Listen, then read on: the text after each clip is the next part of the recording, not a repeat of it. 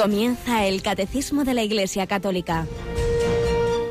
Un programa dirigido por el Padre Luis Fernando de Prada.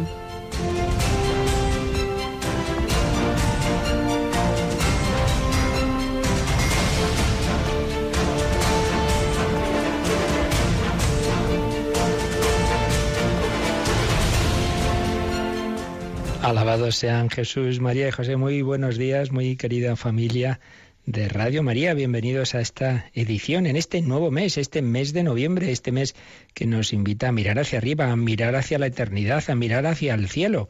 Ayer celebrábamos todos los santos, los que ya han llegado a ese destino. Muchísimos, los muchísimos canonizados, santos canonizados y los muchísimos más sin canonizar. Cuánta gente buena a lo largo de 20 siglos ha vivido en la fe, en la esperanza, en el amor, el día a día, sus obligaciones, el, esforzarse, el sacrificio, el llevar con, con, fe en la voluntad de Dios, el cumplirla, el, el aceptar las enfermedades, el, el, sacrificarse por la familia, tantas y tantas eh, personas buenas que, que han vivido y que viven sin, sin, a lo mejor sin ser conscientes esa vocación a la santidad. Ya están en el cielo. Pero hoy pensamos en otros muchísimos, sin duda, que, que, han respondido, por lo menos hasta al final de su vida, a la invitación del Señor, pero no plenamente, su corazón no estaba preparado para ver a Dios. Bienaventurados los limpios de corazón, porque ellos verán a Dios.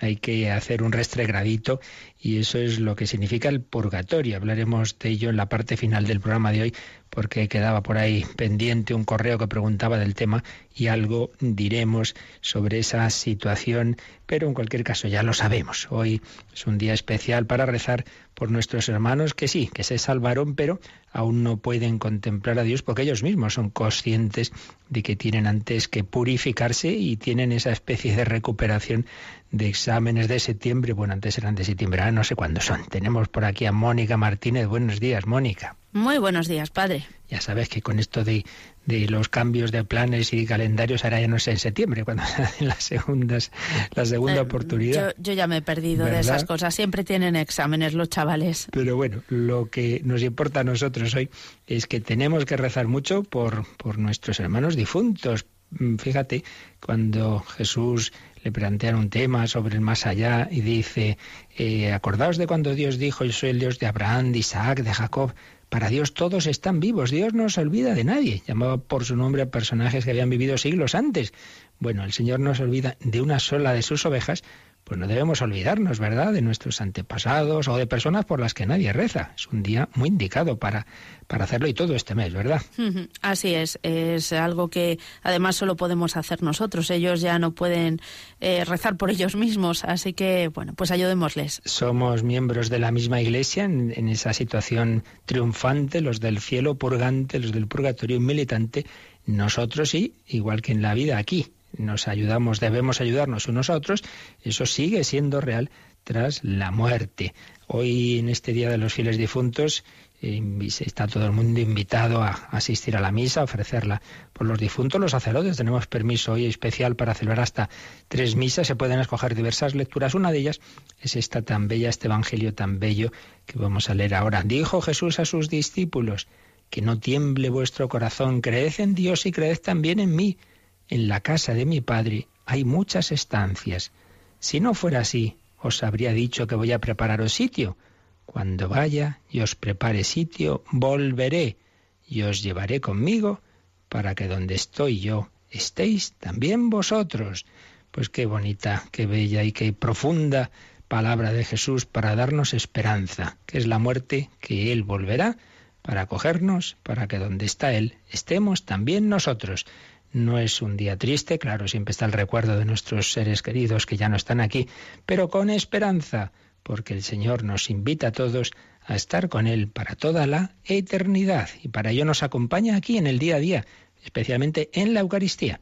Seguimos en esta primera sección hablando del gran obispo eucarístico canonizado hace poco, San Manuel González, que Él nos ayude a caminar hacia el encuentro con nuestro Señor Jesucristo.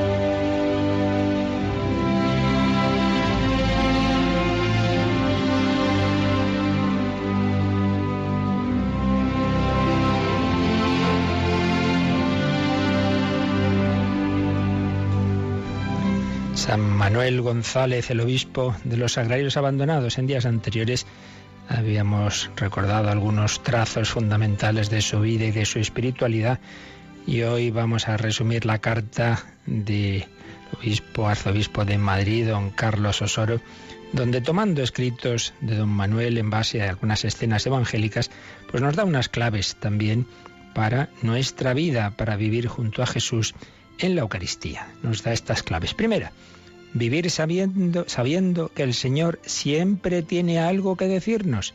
Y aquí recuerda cuando Jesús fue invitado a cenar por un fariseo que se llamaba Simón, y entonces don Manuel González escribía, como a Simón, el fariseo desatento que lo convidó a comer, Jesús te dice a ti, tengo algo que decirte. Es verdad, en esa escena Jesús le dice, Simón, tengo algo que decirte.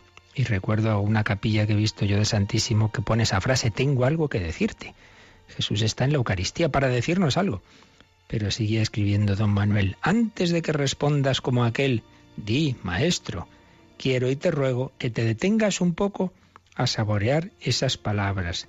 Dicen tanto al que las medita que ellas solas calmarían más de una tempestad y disiparían más de una tristeza. Pues sí, querido oyente, piénsalo desde todos los sagrarios, desde ese sagrario que pasas a su lado y a lo mejor no entras y Jesús te dice, oye, tú ven, que tengo algo que decirte. Segundo punto, vivir aceptando esa llamada del Señor, levántate. Y aquí citaba don Manuel González la escena del paralítico al que Jesús le dice, levántate, coge tu camilla y vete a tu casa. Dirá don Manuel, con qué relieve aparece ante mis ojos esa que después de todo es una verdad de sentido común, que para andar es menester levantarse. El levántate, que hacía andar a los paralíticos, despertaba a los dormidos y echaba fuera de las tumbas a los muertos. Sin levantarnos, nada podemos hacer ni en la obra de Dios, que es su gloria, ni en la obra del prójimo y nuestra, que es la santificación pues una segunda palabra de Jesús que nos dice a cada uno, levántate, venga, pon de tu parte.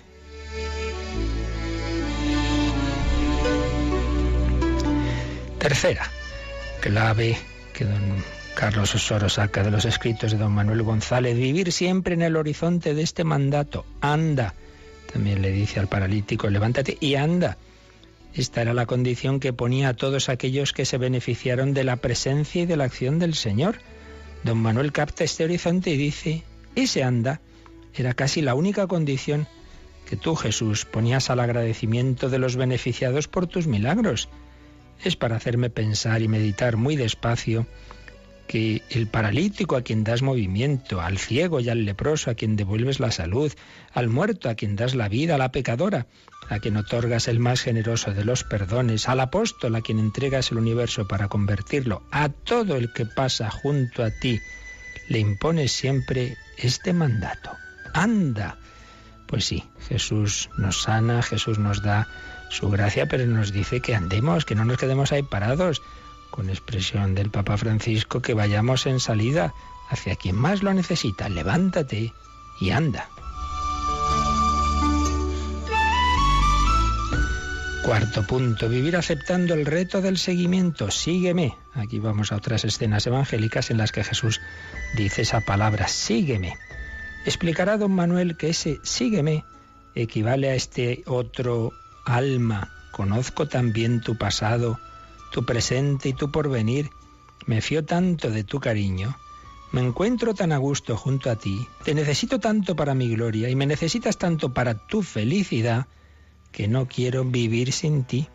Ni me atrevo a decirte el anda hasta luego, sino que quiero que estés conmigo todos los instantes del día y de la noche. Pues una cuarta palabra para hoy, para siempre en nuestra vida cristiana. Sígueme Cristianismo no es que yo hago esfuerzos a distancia del Señor por hacerle caso, sino que vivo con Él, en su compañía, en su presencia. No hace falta ser jesuita para ser de la compañía de Jesús. Sígueme.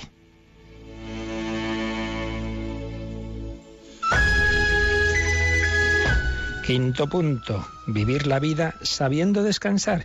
Y aquí la palabra evangélica es una que les dijo Jesús a los apóstoles un día que intentaron tomárselo de retiro, aunque luego no les salió muy bien. Descansad un poco. No se trata de un descanso cualquiera. San Manuel González hace retrato de ese descanso. Ese descansad un poco no es el dormir sin cuidado de los discípulos de Gesemaní, ni tampoco el volver la cara atrás mientras se lleva la mano puesta sobre el arado de los inconstantes, ni el enterrar el único talento, para no tener que explotarlo de los desconfiados, nada de eso.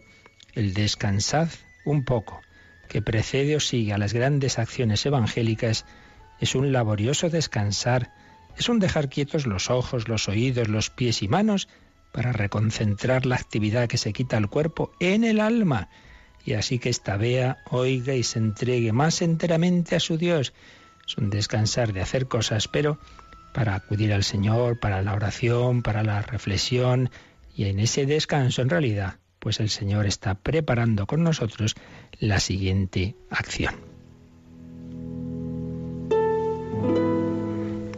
Y sexto punto, que don Carlos Osoro saca de estos escritos de San Manuel González, vivir confesando al Señor en medio de los hombres.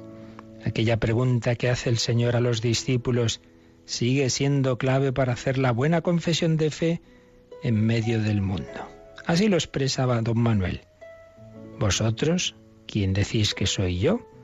Hace veinte siglos que tus labios, Maestro Santo, se abrieron para dar paso a esa pregunta, y durante estos veinte siglos no ha alumbrado el sol ningún día en que no hayas repetido la pregunta. El Evangelio dice que la primera vez que se hizo esta pregunta fue respondida con gallarda y bellísima confesión. Tú eres el Cristo, Hijo de Dios vivo. Pero que la segunda vez que se volvió a hacer, obtuvo esa otra tan triste como injusta y falsa. No conozco a ese hombre. Es cuando Pedro niega al Señor en la noche de la pasión. Y fueron los mismos labios los que dieron las dos respuestas sigue siendo necesario hacer esta confesión delante del Señor y proclamarla delante de los hombres. Tú eres Cristo, el Hijo de Dios vivo. Pues pedimos al Señor que aunque muchas veces flaqueemos, como flaqueó San Pedro, negó al Señor, pero no, no, al final le dijo, Señor, tú lo sabes todo, tú sabes que te amo, que le confesemos y que acudamos a Él, que para eso se ha quedado especialmente en la Eucaristía, en los sagrarios, para aumentar nuestra fe, nuestra esperanza, nuestro amor, para que le acompañemos, para que nos levantemos de nuestros vicios, pecados y tibiezas. Levántate, anda, sígueme, ven conmigo, descansa en la oración y toma fuerza para anunciar a todos que yo soy el único camino, verdad y vida, y que para llegar a la vida eterna, para estar eternamente felices con Dios, el único camino es Él, Jesucristo, ayer, hoy y siempre.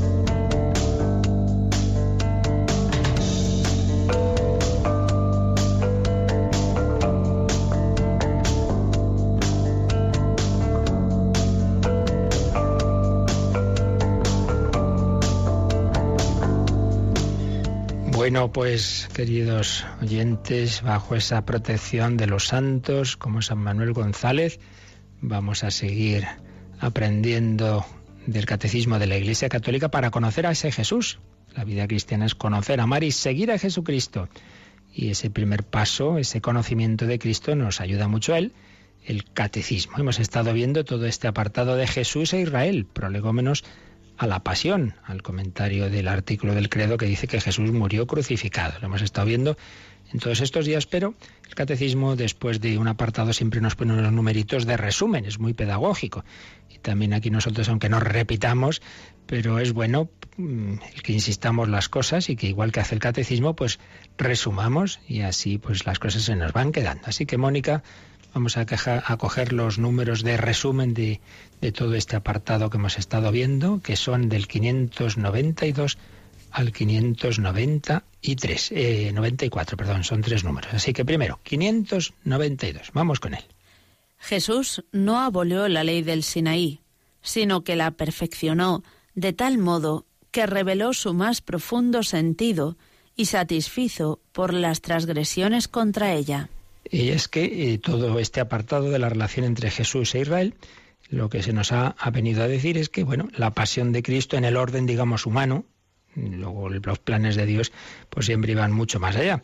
Pero en el orden humano fue fruto de la oposición que se fue generando ante Jesús, ante sus palabras, ante sus acciones, por un sector importante, no ni mucho menos todos, pero un sector de los dirigentes de ese pueblo de Israel, eh, básicamente en torno a tres temas que hemos estado viendo. Uno, Jesús y la ley. Si hay algo importante para Israel es la Torah, es la ley de Dios. Entonces a algunos les parecía que Jesús estaba poniéndose por encima de la ley, que estaba como dando una nueva ley o incluso que parecía que venía a abolirla. Entonces ya hemos visto que no es así, no he venido a abolir la ley, sino a perfeccionarla. Pero sí que es verdad que, que se pone a ese nivel del divino legislador, se os dijo, pero yo os digo. Entonces este número resume lo que hemos visto sobre todo ese apartado tan importante de la relación entre Jesús y la ley. Jesús no abolió la ley del Sinaí, sino que la perfeccionó. Y nos cita el Catecismo Mateo 5, 17 a 19, que es precisamente este texto. No penséis que he venido a derogar la ley o los profetas. No vine a derogar, sino a cumplir. Por tanto, no, no. Jesús no vino a derogar la ley, sino que la perfeccionó de tal modo, de tal modo, que reveló su hondo sentido. Eh, viene aquí la cita de Juan 8:46 ¿quién de vosotros puede acusarme de pecado? Precisamente él, el santo, el inocente, es el que, el que realmente puede decirnos cómo se cumple en plenitud la ley. Reveló su hondo sentido. Entonces nos cita Mateo 5:33, bueno, es parte del Sermón de la Montaña, todo él pues viene, tiene ese esquema, ¿no? Que se dijo en el Sinaí, se os dijo, no matarás, pero yo os digo. Jesús profundiza en la ley, nos dice que no basta cumplirla externamente, que hay que cumplirla desde el corazón y en toda su radicalidad. Y añade este número, eh, Jesús la perfeccionó, reveló son de sentido y satisfizo por las transgresiones contra ella. Precisamente él, el santo, el inocente, el que nunca incumplió la ley, el Hijo de Dios hecho hombre, que con la gracia del Espíritu Santo cumplió siempre la voluntad del Padre Celestial, o es hombre auténtico, hombre, igual a nosotros excepto en el pecado, pero es una persona divina, el yo, el sujeto último de ese, de ese Jesús de Nazaret, como vimos en su momento, pues ese Jesús que cumple la voluntad del Padre, ese sí permanente de toda su vida y sobre todo, ese sí que le costó muchísimo cuando llega la pasión, porque no deja de ser hombre, no deja de tener un cuerpo humano, una sensibilidad a la que le cuesta la pasión y sobre todo el cargar con nuestros pecados. Por eso la escena de Gesemaní. Ahí mi alma está triste hasta la muerte. Padre, si es posible, pase de mí este cáliz, pero no se haga mi voluntad, mi voluntad humana, sino la tuya divina, que es también la mía en cuanto a Dios, pero que en cuanto hombre le costaba. Entonces, se nos cita aquí la carta a los hebreos. Vamos a coger el, el contexto, el párrafo eh, donde se nos habla de esto. Está comparando a, a Jesucristo, que es el nuevo y auténtico y definitivo sacerdote, con los sacerdotes que había en el Antiguo Testamento. Y dice, mientras que todo sacerdote todos los días está en pie oficiando y ofreciendo muchas veces los mismos sacrificios que nunca pueden eliminar pecados, este Jesús, después de ofrecer un sacrificio por los pecados, se sentó por siempre a la derecha de Dios aguardando ya hasta que sus enemigos sean puestos como escabel de sus pies, pues con una oblación ha llevado a la perfección definitivamente a los que van siendo santificados. Es decir, sacerdotes del Antiguo Testamento ofrecían una y otra vez pues diversos sacrificios, pidiendo a Dios perdón de los pecados, Cristo ha ofrecido un único sacrificio, no de unos animales, sino de sí mismo. Él es el Cordero de Dios, que quita el pecado del mundo. Y es un sacrificio único de la cruz, pero que Él lo presenta al Padre sentado a su derecha permanentemente. Y la Iglesia tiene ese poder que Cristo le ha dado de hacer presente ese único sacrificio en la Santa Misa. Por eso decimos sacrificio de la misa. Orad, hermanos, para que este sacrificio mío y vuestro no es otro, es el mismo, pero hecho sacramental e incruentamente presente en el altar, el sacrificio único y definitivo. Y sigue el texto de la carta a los Hebreos capítulo 9, pero ya en el versículo 15, que esto nos lo atestigua también el Espíritu Santo, porque después de haber dicho, esta es la alianza que estableceré con ellos después de aquellos días, dice el Señor, pondré mis leyes en sus corazones y en su mente las grabaré, y sus pecados e iniquidades no los recordaré más. Dios había anunciado ya en el Antiguo Testamento, a través de los profetas, Jeremías, Ezequiel sobre todo, que llegaría una alianza definitiva en la que los hombres tendríamos en el corazón grabada esa alianza, no sería algo de piedra. ¿Por qué? Porque se nos iba a dar un corazón nuevo. ¿Quién nos da ese corazón nuevo? El Espíritu Santo que brota del corazón de Cristo. Y ello gracias a que Jesús ha ofrecido su vida en la cruz y de su costado abierto salieron sangre y agua, signo de esa nueva vida que nos permite ahora y así cumplir la ley porque se nos da un corazón nuevo para poder vivir la ley desde dentro. Pues este es el primer punto que hemos visto estos días. Jesús no abolió la ley, sino que nos permite cumplirla, la lleva a cumplimiento primero porque Él la cumple perfectamente, segundo porque ha ofrecido el sacrificio por todas las transgresiones de la ley, por todos los pecados, pero tercero porque como fruto de ese sacrificio se nos comunica el Espíritu Santo, que en abundancia empieza a darse a, partir de Pentecostés, pero que llega a nosotros en los sacramentos, en diversos caminos por los que ese Espíritu Santo convierte nuestro corazón de piedra en un corazón de carne y nos va haciendo posible, claro, luego es un proceso de toda la vida, la conversión dura toda la vida, nos va haciendo posible el cumplir la ley.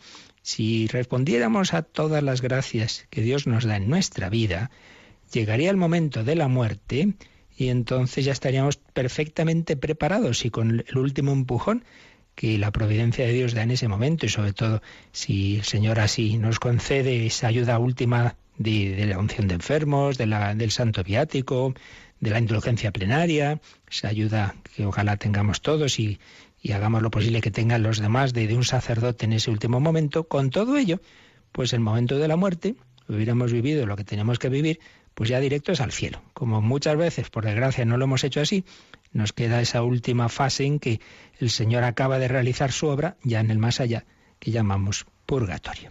Pero eso ya lo veremos. Bueno, pues vamos ahora al siguiente número, el 593. Hemos hablado de la ley, pero también hemos hablado estos días del templo y luego hemos hablado de obras en las que Jesús se manifestaba al nivel de Dios como el perdón de los pecados. Vamos a ver el resumen que hace el catecismo del tema del templo 593. Jesús veneró el templo, subiendo a él en peregrinación en las fiestas judías, y amó con gran celo esa morada de Dios entre los hombres. El templo prefigura su misterio. Anunciando la destrucción del templo, anuncia su propia muerte y la entrada en una nueva edad de la historia de la salvación, donde su cuerpo será el templo definitivo. Pues aquí resume estupendamente el catecismo lo que nos explicó en varios números y vimos en varios días. Vimos primero cómo Jesús, desde su familia, con la Virgen y San José, desde pequeñito, veneró el templo, iban al templo. Fijaos, ya con 40 días es presentado en el templo, Ahí se encuentra María y José con Simeón, que hace aquella profecía, este signo de contradicción. Luego pues sigue subiendo, pues por lo menos todos los años en Pascua, se nos relata una de esas subidas a Jerusalén cuando tiene 12 años y se queda precisamente en el templo. Y le dice a María, no sabíais que debía estar en la casa de mi padre. Jesús, ¿cómo no? ¿Cómo no va a amar el templo? Lo veneró. Y cuando echa a los mercaderes, eh, porque están ahí vendiendo y tal y cual. Dice, habéis convertido la casa de mi padre, que es casa de oración, la habéis convertido en cueva de bandidos. Por tanto, nada de es falsa la acusación de aquellos falsos testigos en, en el juicio del Sanedrín de que éste ha dicho que quiere destruir el templo. De eso nada. Él amaba el templo y él hacía lo posible para que en el templo se viviera con reverencia. Ahora sí, eso sí, igual que con la ley, igual que con todos los demás temas del, del Antiguo Testamento, el templo apuntaba a él. El verdadero templo, el definitivo templo iba a ser su cuerpo, porque el templo es lugar de encuentro con Dios. ¿Dónde nos encontramos con Dios? En Cristo.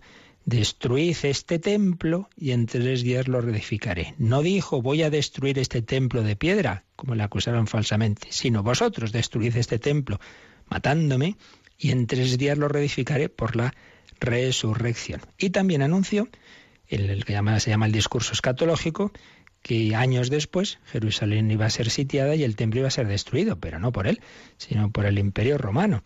En, los caminos de, la providencia iba a permitir eso, ese, que era un signo también de que ya habíamos pasado al Nuevo Testamento, que ahora el templo que valía la pena, el definitivo es, es, su cuerpo, el otro iba a ser destruido, pero no porque él no lo venerara y no lo quisiera. Por tanto, a Jesús veneró el templo, subió él en peregrinación, lo amó con gran celo, el celo de tu casa me devora, comentan los apóstoles cuando ven la expulsión de los mercaderes, y luego el templo prefigura su misterio, el misterio del templo del cuerpo de Cristo. Y anunciando la destrucción del templo, anuncia su propia muerte y también la entrada en una nueva edad de la historia de la salvación, donde su cuerpo será el templo definitivo.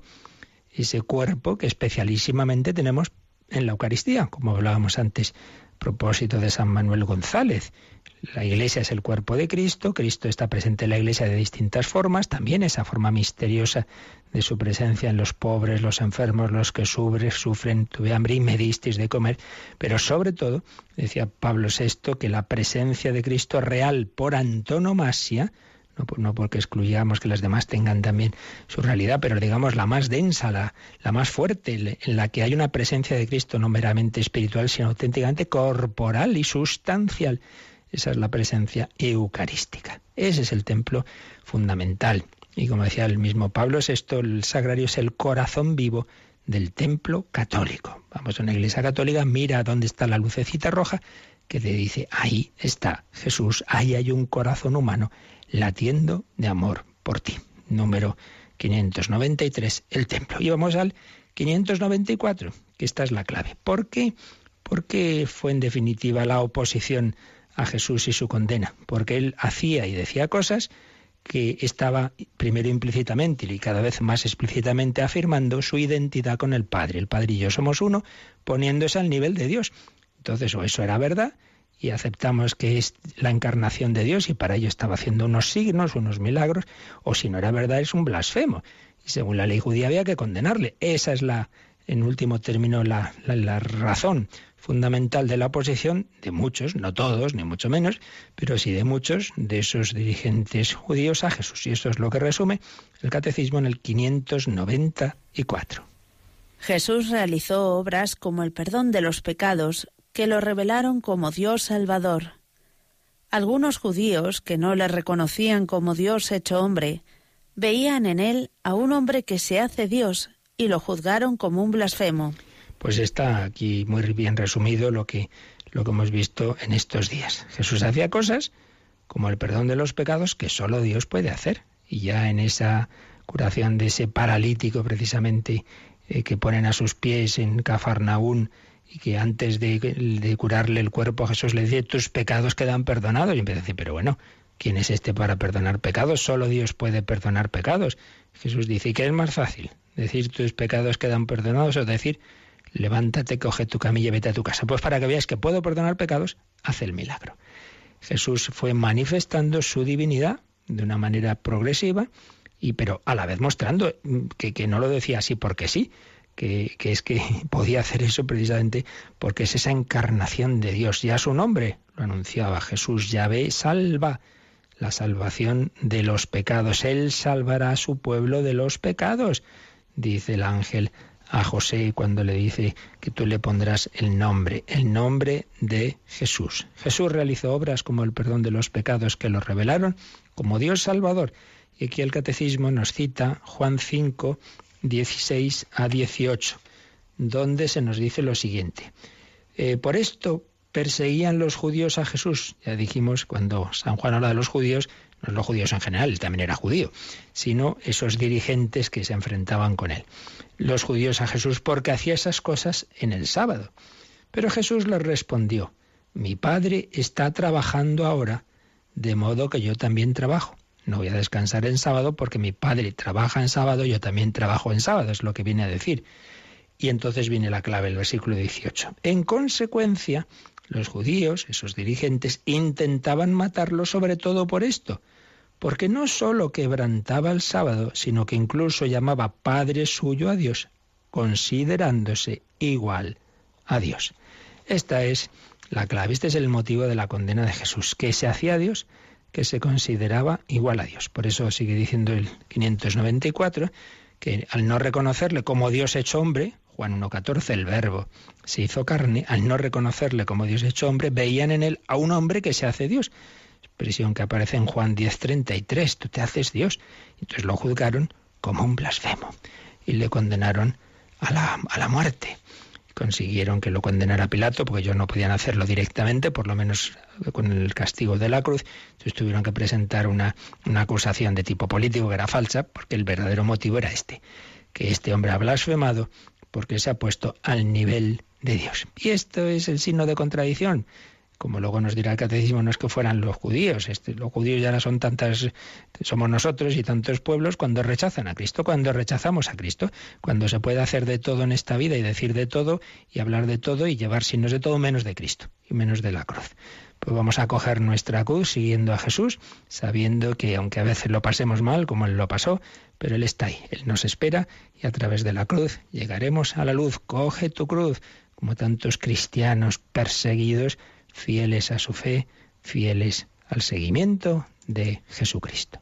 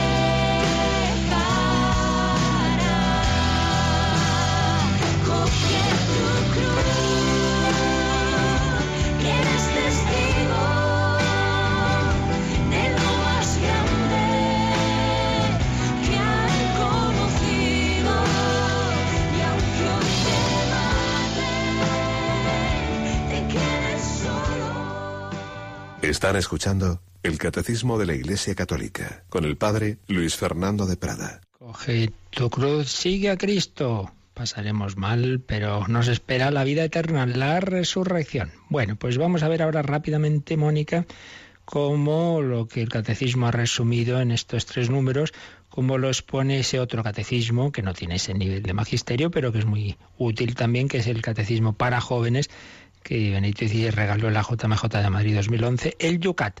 Eh, tiene dos números que equivalen más o menos a lo que hemos visto en estos números del catecismo. El primero, el 95, que este catecismo, este Yucat, está, eh, eh, viene enunciado en forma de preguntas, como el compendio. La pregunta es, ¿por qué eligió Jesús la fecha de la fiesta judía de la Pascua para su muerte y resurrección? En primer lugar, una primera respuesta más importante en, letra negrita que dice lo siguiente.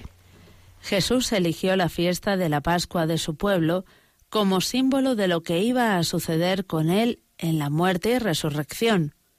Al igual que el pueblo de Israel fue liberado de la esclavitud de Egipto, así también nos libera Cristo de la esclavitud del pecado y del poder de la muerte. De nuevo, pues todo en el Antiguo Testamento apuntaba a Cristo y por supuesto la fiesta de las fiestas, que era la Pascua.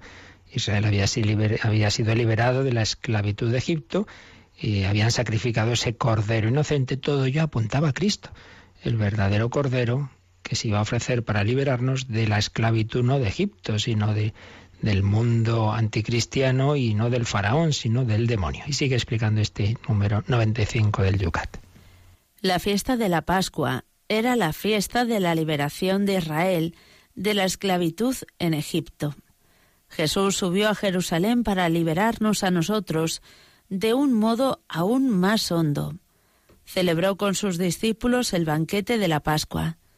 Durante esta celebración él mismo se convirtió en Cordero Pascual como nuestra víctima pascual, ha sido inmolado para, de una vez para siempre, establecer la reconciliación definitiva entre Dios y los hombres. Ese es el Cordero de Dios que quita el pecado del mundo. Se ofrece, pero además nos deja ese banquete pascual que inaugura en la última cena, en la que Él mismo, eh, que nos invita, es el alimento tomad y comed, esto es mi cuerpo. Y no solo es Jesús, sino Jesús en cuanto víctima ofrecida por ti y por mí, sangre derramada por vosotros y por todos los hombres para el perdón de los pecados. Esto lo iremos viendo ya con calma en los siguientes números. Y luego el número 96 del Yucat se pregunta, ¿por qué se condenó a un hombre de paz como Jesús a morir en la cruz? Mirado así humanamente, dice, bueno, pero, pero ¿qué hizo Jesús para que lo mataran?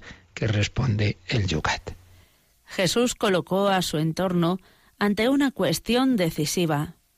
O bien él actuaba con poder divino, o bien era un impostor, un blasfemo, un infractor de la ley, y debía rendir cuentas por ello según la ley. Aquí, como veis, pues resume lo que decíamos antes en ese último número de, de resumen del catecismo, que aquí está la división ante Cristo, el signo de contradicción que que anunció Simeón, que se produjo entonces en su vida y que se produce ahora igual o bien Jesús actúa con poder divino, lo que dice es verdad, lo demuestra con esos milagros y nos está indicando que, el Padre y Él son uno. Quien me ha visto a mí ha visto al Padre, que Él es el Verbo, el Logos eterno, el Hijo eterno de Dios hecho carne, Dios de Dios, luz de luz, o eso es verdad, o es un impostor, un blasfemo.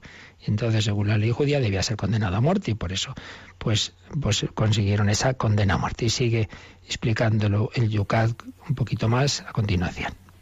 En muchos aspectos, Jesús fue una provocación única para el judaísmo tradicional de su tiempo. Perdonaba pecados, lo que sólo puede hacer Dios. Relativizaba el mandamiento del sábado.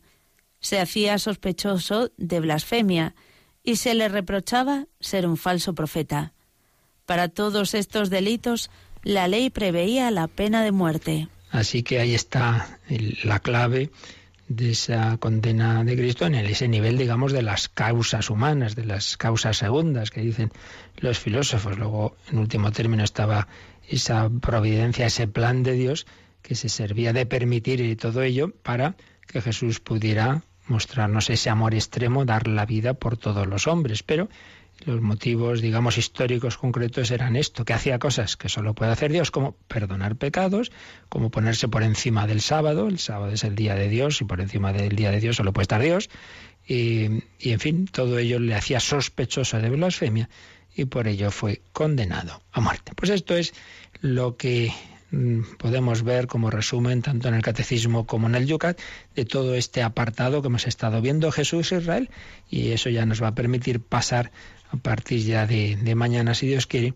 al siguiente párrafo del catecismo que es Jesús murió crucificado. Vamos a entrar ya a analizar un poquito la, la pasión, la muerte y luego la resurrección del Señor, pues como la expone el catecismo. Pero vamos a dejarlo aquí, teníamos pendientes algunas consultas y vamos a escuchar en este, en este día, este día que nos invita a pensar en la vida eterna y nos invita a rezar, a rezar por los que están en esa situación de la que ahora, como digo, hablaré un poco en respuesta a un correo que es el purgatorio. Vamos a escuchar un precioso, una preciosa composición, un pie Jesu, Jesús misericordioso, dales el descanso eterno, pero una composición de Andrew Lloyd Webber, cantada por esos sacerdotes que tienen una voz maravillosa de priests, precisamente, grupo que se llaman así los sacerdotes. Escuchamos, y pero antes la cuña que nos recuerda, como podéis hacer también hoy, vuestras consultas y vuestros correos o por teléfono, pues nos lo recuerdan ahora. Participa en el programa con tus preguntas y dudas. Llama al 91 153 8550.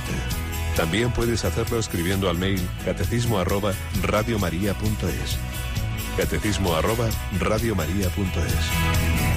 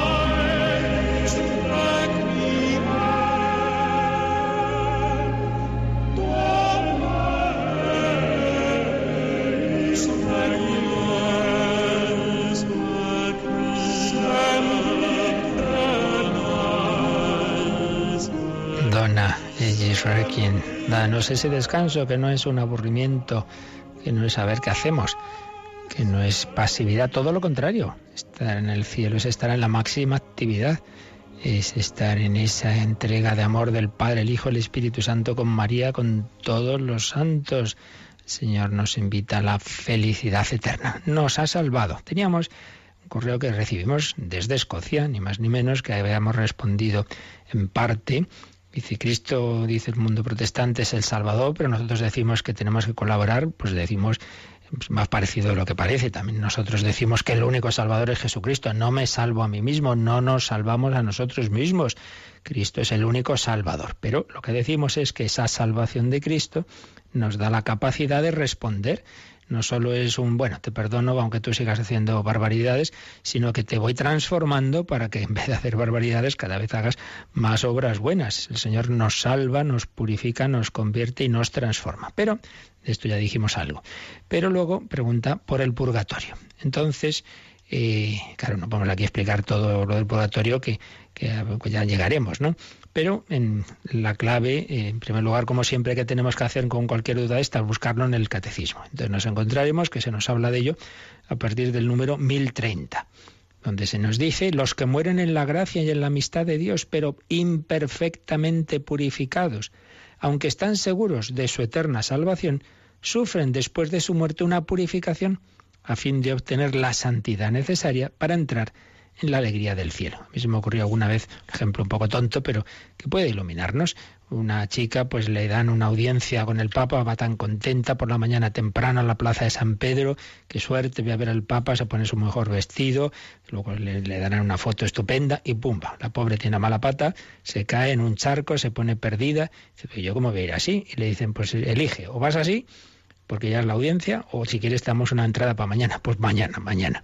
Uno mismo se da cuenta, ella misma prefiere eso. Bueno, pues uno muere imperfectamente purificado y se da cuenta de que es casi no puede ver a Dios, que es incompatible, que incluso la luz de Dios le deslumbra, hay que, hay que limpiar ese, ese ojo, ese corazón.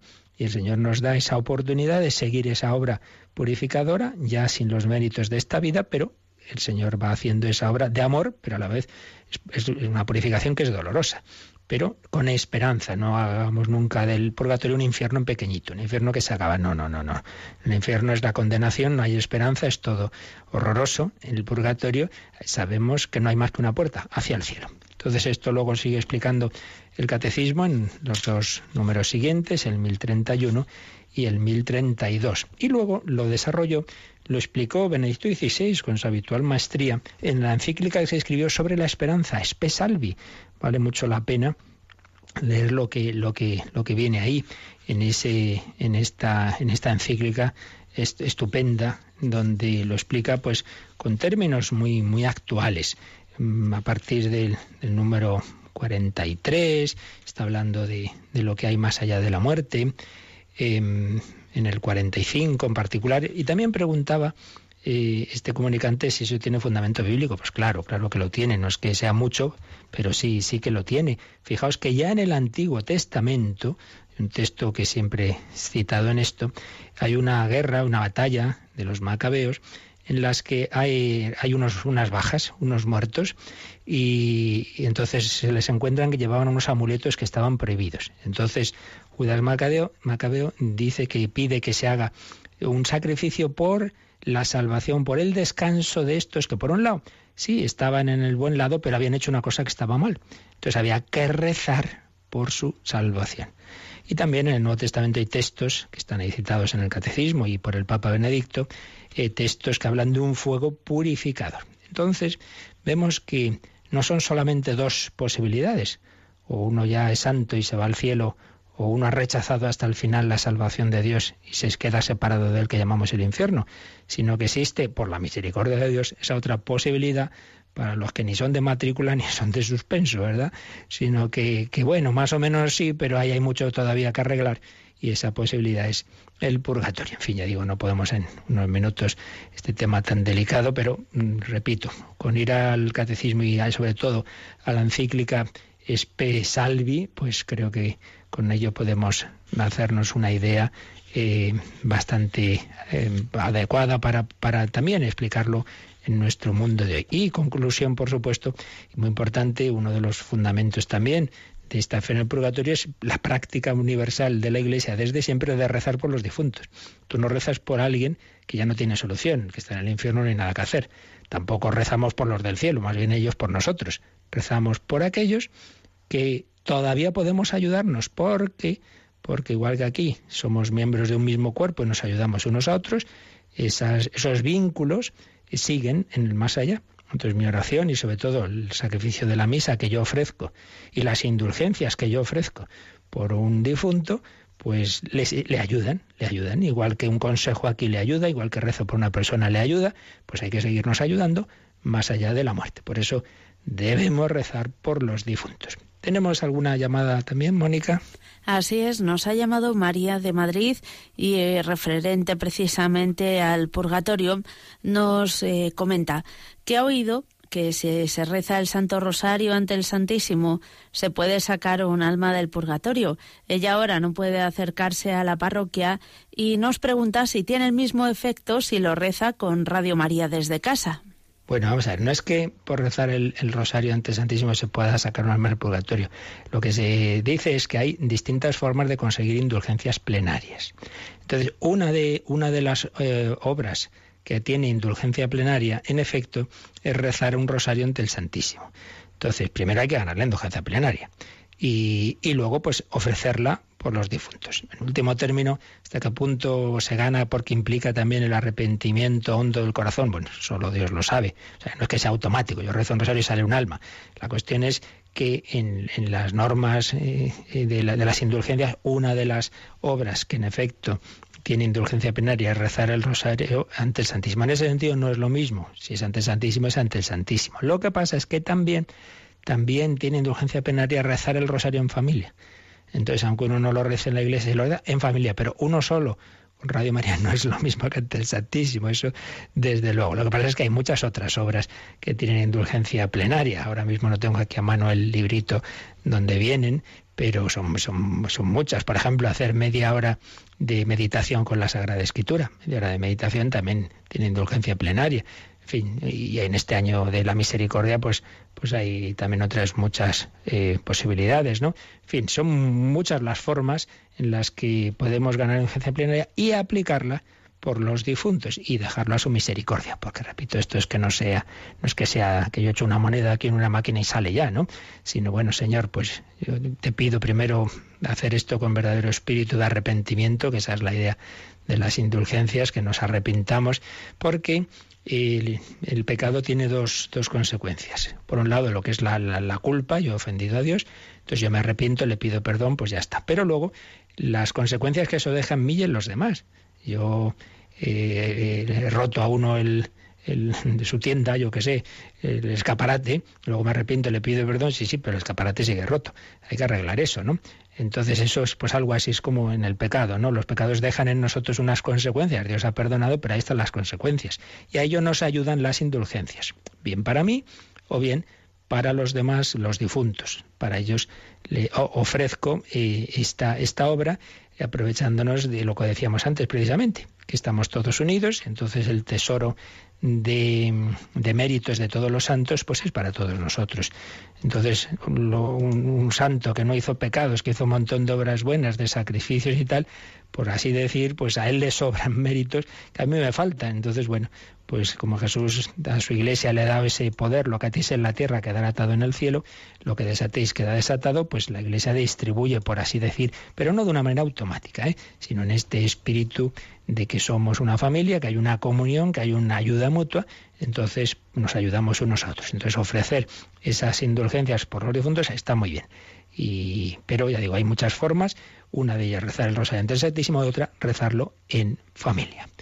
Muy bien, pues es un buen día para que, para que vivamos esa obra de misericordia. Fijaos que, que termina este año de la misericordia en noviembre y precisamente las dos últimas horas de misericordia hacen tanto espiritual como corporal hacen referencia a los difuntos, enterrar a los difuntos, obra de misericordia corporal, y rezar por los vivos y los difuntos, obra de misericordia espiritual. Pues hoy intentad ir a la Santa Misa y desde luego si no pues oírla ahora a las 10 en Radio María y los sacerdotes como les decía hoy podemos celebrar tres misas incluso, para que todos los difuntos, también aquellos que quizá nadie se acuerde de rezar por ellos, pues ofrezcamos la misa por porque todos se les abra ya esa puerta, se acaben de purificar, ayudemos a su purificación definitiva. No es una venganza, no es una represalia de Dios, ni al revés, es una misericordia que Dios permita que el que no ha conseguido aquí en su vida purificarse del todo, pues haya otra un suplemento, un examen de recuperación para acabar de purificarse. Pero también en ese examen podemos soplar, en el buen sentido, podemos ayudar. Y eso es lo que haremos con nuestra oración por los difuntos. La bendición de Dios Todopoderoso, Padre, Hijo y Espíritu Santo, descienda sobre vosotros. Y luego, pues a las 12 rezamos el ángelus y a las 11 de la noche, una hora menos en Canarias, estaremos en otro programa servidor el hombre de Dios, que también vamos a hablar de la vida eterna, de la esperanza, la esperanza en este mundo, la esperanza en la vida eterna, con un texto sorprendente de alguien que se supone que era ateo, Rafael Alberti, sin embargo ya veréis qué texto tuvo hacia el final de su vida, pues que da la impresión como si estuviera pidiéndole a Dios que existiera para prometer la vida eterna. Hasta eso a la noche, a las once, si Dios quiere. Que el Señor os bendiga.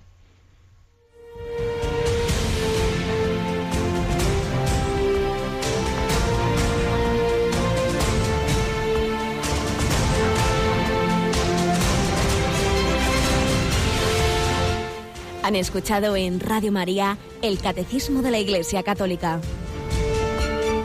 Un programa dirigido por el Padre Luis Fernando de Prada.